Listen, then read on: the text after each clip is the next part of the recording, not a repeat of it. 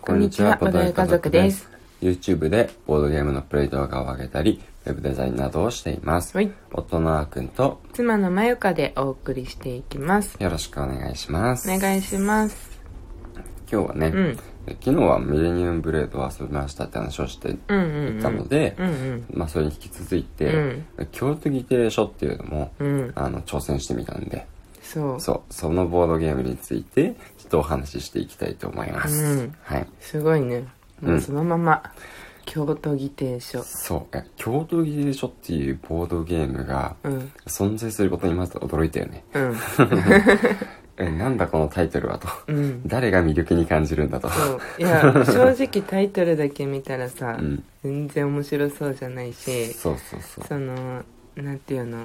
教育系かなみたいうな、ん、そうそうそうそうう。ん、しかも教育系は教育系でもなんか政治にさ、そうだね色の濃い感じだからさ、手出しづらい感じがしてさ。ね環境問題だしね、うんなんかガチガチな感じそうそうそうそう。どうやってゲームの面白さをうん盛り込んでるんだろうっていう、うん逆にそういう興味はあるけどね、うんううんん、うんうんいや僕もね最初にね、うんあの発売されましたとか、うんうん店頭に並んでるの見てもさ、うそんん、な面白そうにね見えなかったんだけど、うんうんゲームのシステムとルールを読んでいくと、うんあこれ面白そうって思ってね、うんうん思わず買っちゃったボードゲームなんですよね。久々にポチってたやつだよねポチってこね、れ結構衝動買いしちゃったやつですね、うんうんうんなんだかんだ言って。ねな、ん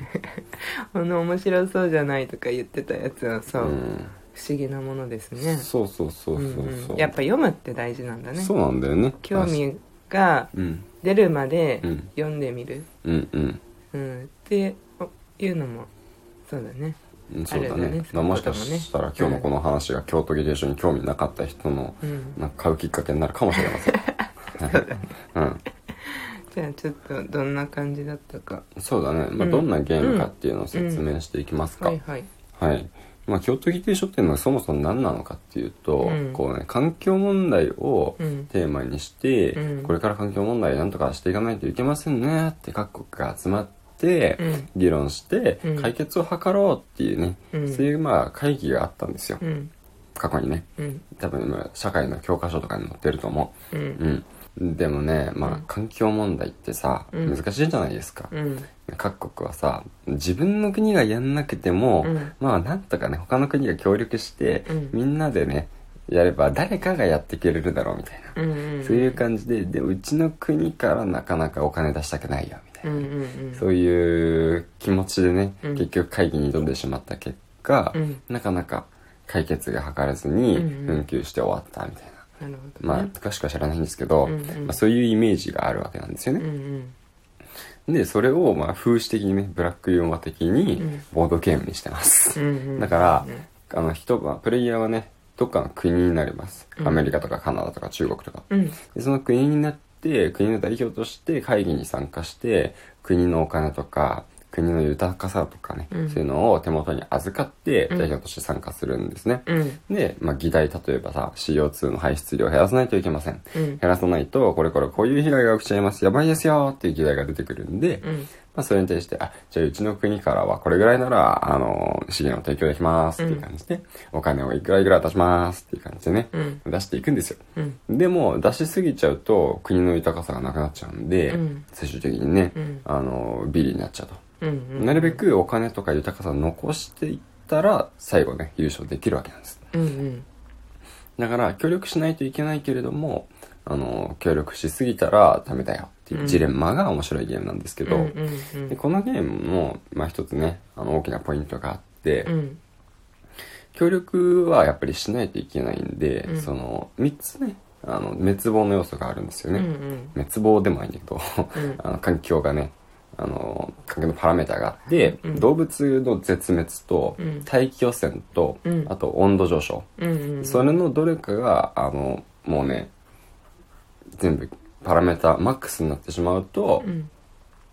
もうそこで強制ゲーム終了、うんうんそうそう。これ以上は環境がやばいんで、強制ゲーム終了になって、うんで、えー責任の追及に入ります。はいはいはいで、あのそこで今までも持ってる得点を全部計算して、うん得点が一番高い人は、うんいやー、あなた全 然環境問題に貢献しなかったね。何やってんだってことで、脱落。だから1位の人は脱落してそうなんだよねそうで2位の人が、あのしれっとね優勝すると、うん、はい、もうでも環境問題きちんと解決していったら、うんあの1位の人がちゃんと優勝できると、うんだから1位が優勝するか2位が優勝できるか、うんこうハラハラドキドキしながらうんうん進めていくっていうゲームで、あ面白そうって思って買ったわけなんうですよ、んうんうんうん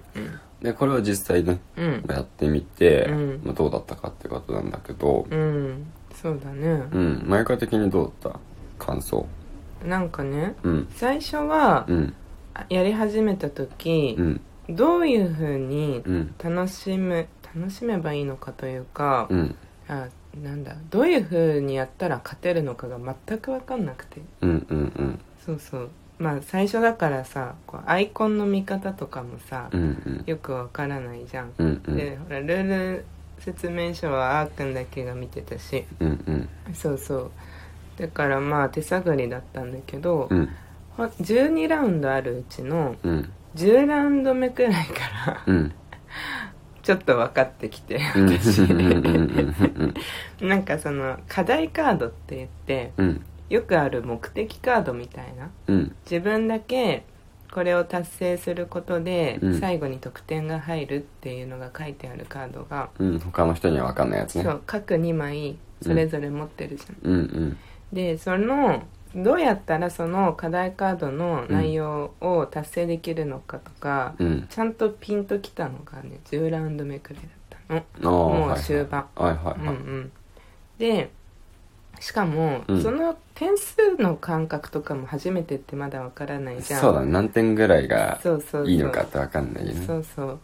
でなんかそのか課題カードの中身の点数がなんか1点とかうんなんか追加で2点とか、うんなんか小さい数字だったのうんうんなんかこれってうんそんなに意味あるのかなって思っちゃってたんだよねああなるほ どねそのそのさやる1個前にやってたゲームがミレニアムブレードだったじゃんだから点数の感覚のうん感覚がわからなすぎて、うんうんうん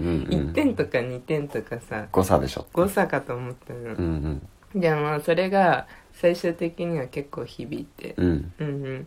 でなんかそのえっ、とねなんていうのそのあのめ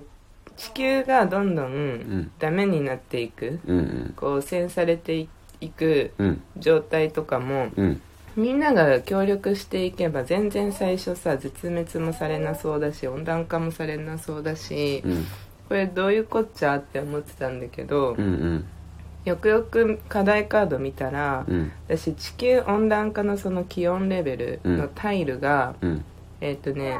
えーの数だけだったかなちょっと忘れちゃったんだけどそれか、うんあそう、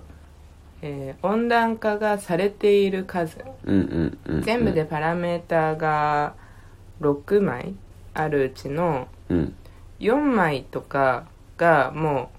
えーひっくり返されるとああ1枚取り除くから5枚だね5枚か、うん5枚のうち、うんまあ、三枚 4, 四4枚までうんもう温暖化のパラメーターが上がっちゃってる場合、うん逆にに、えっとね、点数がもらえるっていうああはいはいはい課題カードだったのうんうんうんでそういうのの感覚がやっと分かってきた時に、うんうんうんあこれむしろ失敗させるっていうその、えー論文カードのうんうんその資金も集めない集められない、うんうんうん、あ被害アイコンも集められないとかで、うんうんそのこあの会議を失敗させるっていううんのもあそういう風に使うのかってうんうんうん分かってきてなんかやっと後半楽しかったよ、うんうんうんううんん、っていうのはあるかなそうなんだそんうなんでもさその終わりにさ、うんあの最終的にさ最後のラウンドの、うん最後のねあの、うん論文カードのうさ、んもう条件達成できずにさ、うん結局環境は汚染されてしまいましたがあそれでよかったのそのこの地球温暖化のタイルをひっくり返したくて、うんそうやってたそうだよね、うんその結果さ、うんしれっと得点も1位だったよねうんそうそうそうそうそうおーなんかこっちがさ、うん僕ともう一人がさ、うん何点何点だよ。いや、そんな点数伸びたの、うわ、すごいや、全然そんないかないよって話してる間にさ、うんなんかしれっと最高得点叩き出しててさうん、にそれた最高得点って言ってもさ24点だったんだよね24点、まそうだからそれがどんな感じなのかわかんないんだけどやっぱ低いよね、うん20私が24点で、うん友達が二点22点であー僕がくんが20点20点だかうん。ら結局そのなんていうのみんなそういう感じになるから、うん。きっとねうん。だからこのね課題カードのこうんうんの誤差だと思ってたうん。点数はねうんすごい大事だということが大分事かった。そうそうそうそう。で、結果、あの、ね、うん環境問題はさ、うん失敗してるん で、1位だったまゆかは 脱落してしまったわけなんですよね。そうなの、うんそこをねちょっとまだ理解できてなかった、うんそういう意味かってんうん一回やんないと私本当わかんないから、うんうんその一回じゃ一回でもわかんないような人だからさまあね、このゲームは特うにんその感覚つかむのにやっぱり何回かやった方がいいかもしれない。うんまあ、意外とそんな時間かかんないからね。うんうん。表記上は30から45分だもんねそうだね。でも実際90秒の時間制限がさ、うんあのあるからさ、うんだからそのぐらいでまあ確かに終わる、うんうんうん実際1時間半とかかかったりはしない、んルールの読み込みから入るとねそのぐらいかかる可能性はあるけどさうん、うん、そうだから結局その課題を解決するための、うんあのーなんていうのか自分の豊かさカードうんの残り枚数とかを点数になったり、うんお金の残り残高が点数になったりうんするから一応なんかあの課題カードだけじゃないからねうん点数を考える要素、そうそうそう、うんねこんいやうん今回さ買収が行われなかったからさ他国の買収やるとねもっまと面た白くなるか盛もしりれ上ながい、るかもうんっていう重要な要素だと思った、うんうんううんんはい、というわけで今日は、うん京都議定書についてお話ししていきました、はいまた明日もお話ししていきますのでぜひ聞いてくださいねくださいそれではバイバイバイバーイ